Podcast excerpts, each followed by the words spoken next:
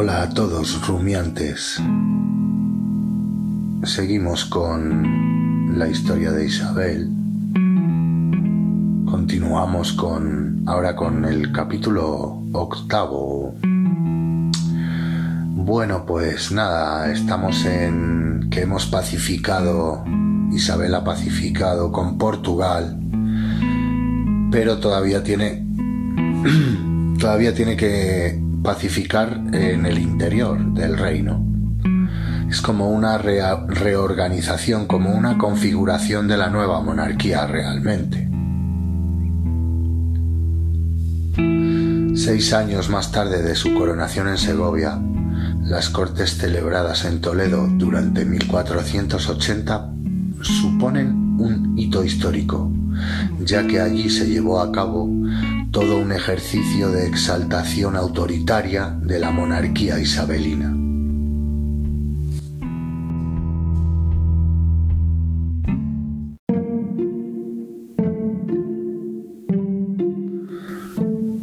Hay que reconocer eh, alguna acción propagandística por parte de Isabel en aquel momento en que su reinado eh, todavía no estaba consolidado del todo, ¿no?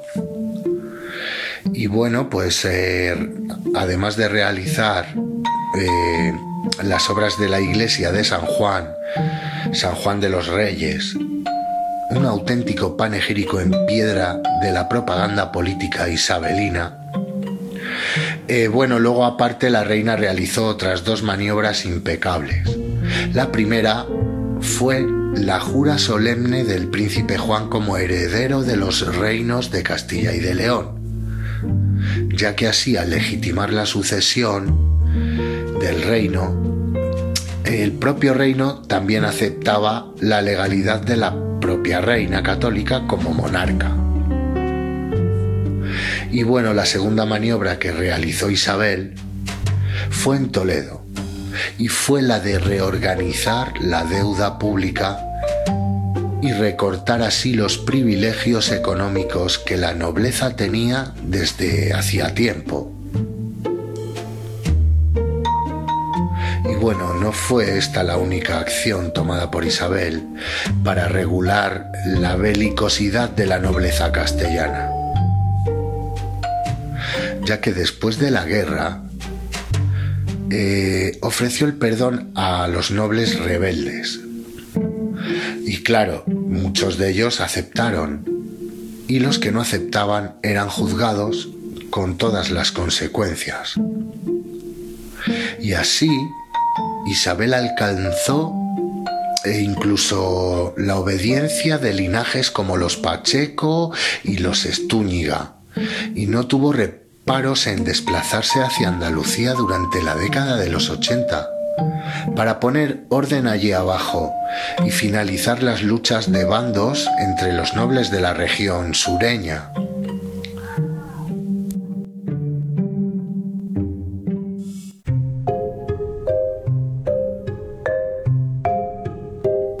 Así que, ora con cariñosas recomendaciones ora con firme autoridad, Isabel finalmente acabó con las resistencias nobiliarias y con las luchas que mantenían el duque de Medina Sidonia y el marqués de Cádiz.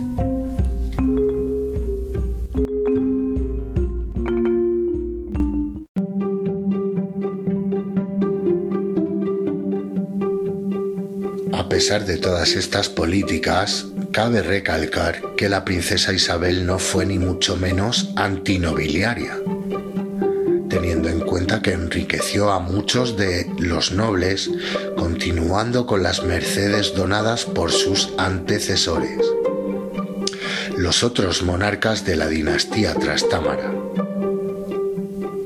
Pero eso sí, siempre trató de mantenerlos al margen de la línea de gobierno marcando así el fuerte autoritarismo de la monarquía isabelina.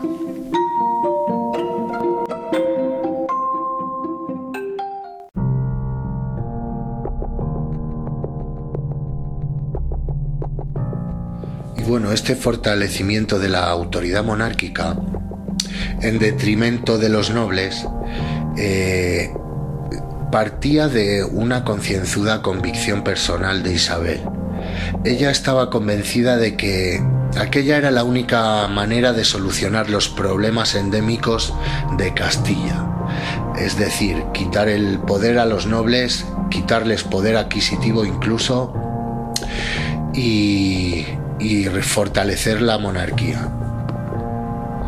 Tenemos como, bueno, como ejemplo ilustrativo hay una anécdota en la que en la corte, en la cámara de al lado, en la habitación de al lado, eh, Isabel escuchaba impávida como un miembro de la nobleza trataba a Fernando el Católico con excesiva familiaridad. Y claro, no le debió de hacer ninguna gracia y montó en cólera. De hecho, bueno, sus servidores eh, intentaron tranquilizarla, le, incluso le advirtieron ¿no? que se trataba del almirante Fadrique Enríquez, que es que era primo del rey y se, se habían criado juntos como hermanos prácticamente y que por de ahí venía el trato cordial. Y bueno, a todo esto que le decían sus servidores para tranquilizarla, pues Isabel respondió, el rey no tiene primos, sino vasallos.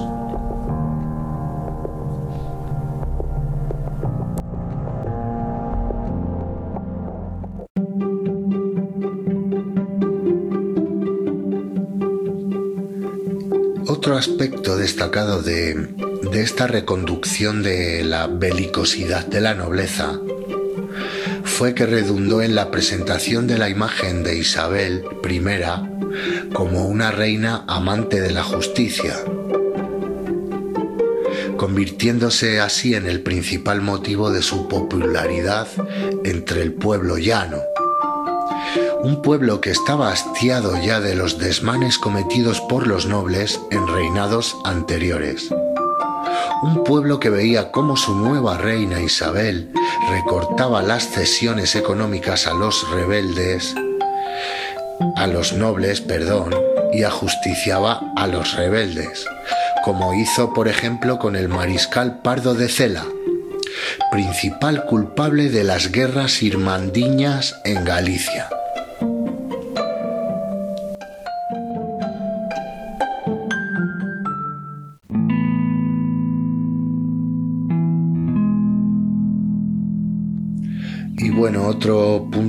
Favor para Isabel de cara a la imagen que tenía el pueblo llano sobre ella como monarca justiciera es que para proteger a los más desfavorecidos, eh, bueno, de las conocidas malfetrías feudales, creó la audiencia y creó también eh, organismos como la Chancillería además de extender el nombramiento de corregidores en todas las ciudades.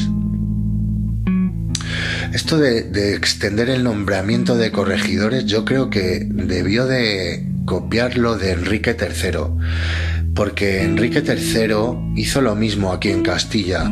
Eh, empezó a, nombrar corregidores y se ganó el apoyo de todas las villas de Castilla prácticamente.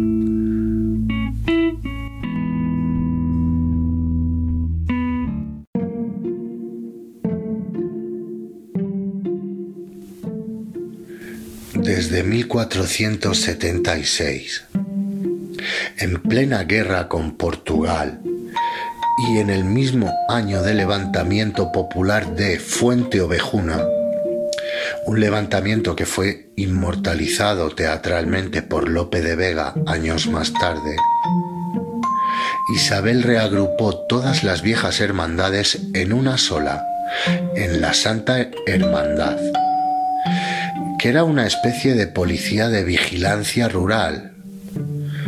Eh, vamos, eh, un organismo que no solo cumplió con creces su principal cometido, sino que se mostró también como un apoyo popular de gran calado en la política de seguridad de Isabel la Católica.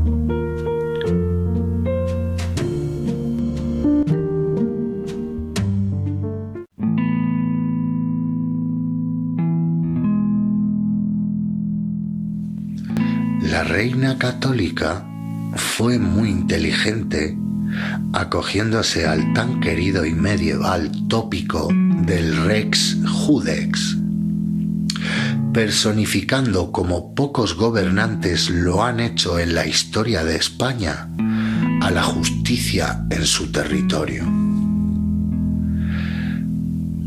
Personificando eh, a, bueno, a aquella persona a quien cualquiera podía recurrir para solventar una injusticia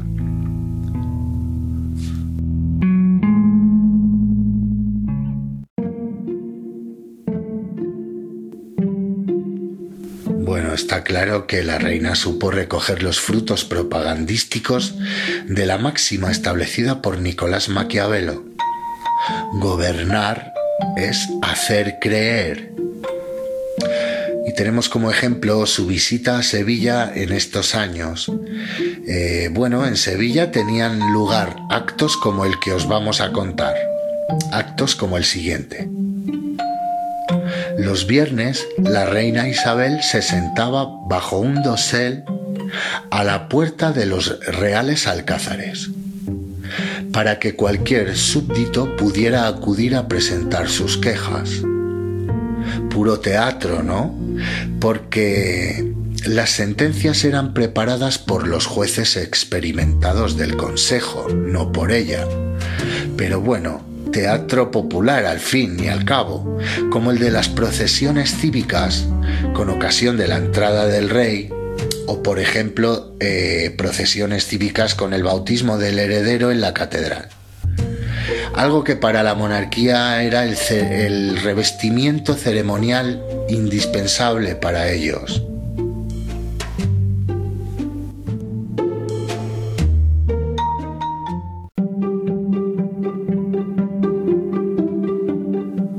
En 1481, continuando con la frenética actividad viajera de la reina, llegó el turno de su primera estancia en Aragón.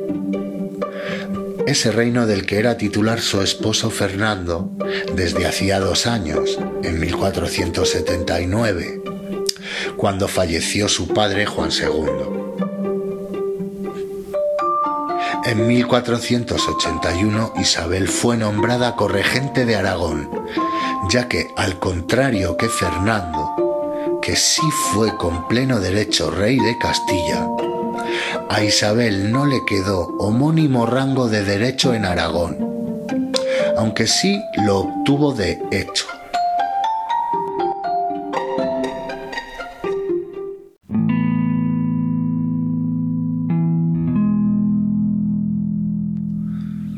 Es cierto que la relación entre Isabel la Católica y el reino aragonés no fue nada fácil. La verdad. La manera de hacer política de Aragón era otra, totalmente contraria al autoritarismo de Isabel, claro. Ya que la corona aragonesa eh, las cortes acostumbraban a demorar las decisiones reales hasta que no se llegaba a un acuerdo conjunto de todos los estamentos del reino. Claro, eh, bueno, a Isabel veía las Cortes como un elemento de consulta, pero nunca como un organismo que frenara la autoridad del rey. Se le otorga una cierta veracidad a esta anécdota. En 1498, cuando las Cortes reunidas en Zaragoza eran reticentes a la jura de la princesa Isabel, la reina de Portugal, la futura reina de Portugal y primera hija de los reyes católicos, como heredera del trono aragonés. Y claro, eh, Zaragoza no estaba de acuerdo. Y bueno, eh, la reina católica mostró su malestar diciendo, si Aragón no es nuestro, tendremos que conquistarlo. Esto está recogido por Llanos y Torrigilia. Bueno, en fin.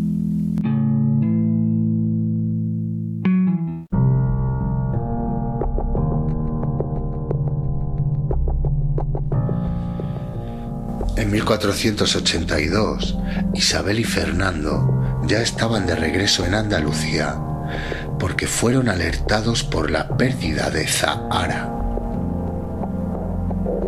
Este acontecimiento, que aparentemente no tenía mayor importancia, fue el que encendió la chispa para que se reanudase la guerra de Granada. Y bueno, el 29 de junio de ese mismo año, Isabel rompe aguas en Córdoba y tiene que ser asistida por sus médicos. Tuvo gemelos, pero solo pudo sobrevivir el primer vástago. Y bueno, esta niña era la princesa María, que bueno, nació en plena efervescencia reconquistadora. Y luego después vino Catalina tres años más tarde, en Alcalá de Henares concretamente, el 15 de diciembre de 1485. Con Catalina, la reina Isabel, que contaba entonces con 34 años, puso fin a su andadura maternal. Pero lo más evidente de toda esta época fue que los preparativos para la guerra de Granada constituían por fin el más ansiado fin, propiamente dicho, de la reina, como se deriva en esta poesía de tintes mesiánicos que dedicó Pedro de Cartagena a la reina católica. Porque se concluya y cierre vuestra empresa comenzada, Dios querrá, sin que se hierre, que vos rematés la R en el nombre de Granada, viendo ser causa por quien llevan fin los hechos tales, no estaréis contenta bien hasta que en Jerusalén pinten las armas reales. Y bueno, esto está sacado de un cancionero general, pone aquí, 1511,F.88R. La verdad es que no sé leer estas, estas, no sé cómo se llaman, estos apuntes que hay a pie de página. Eh, bueno, cancionero general 115,F.88R. Ni puta idea, pero bueno. Y nada, así hemos terminado el octavo capítulo. Y nada, eh, nos vemos en el próximo. Adiós.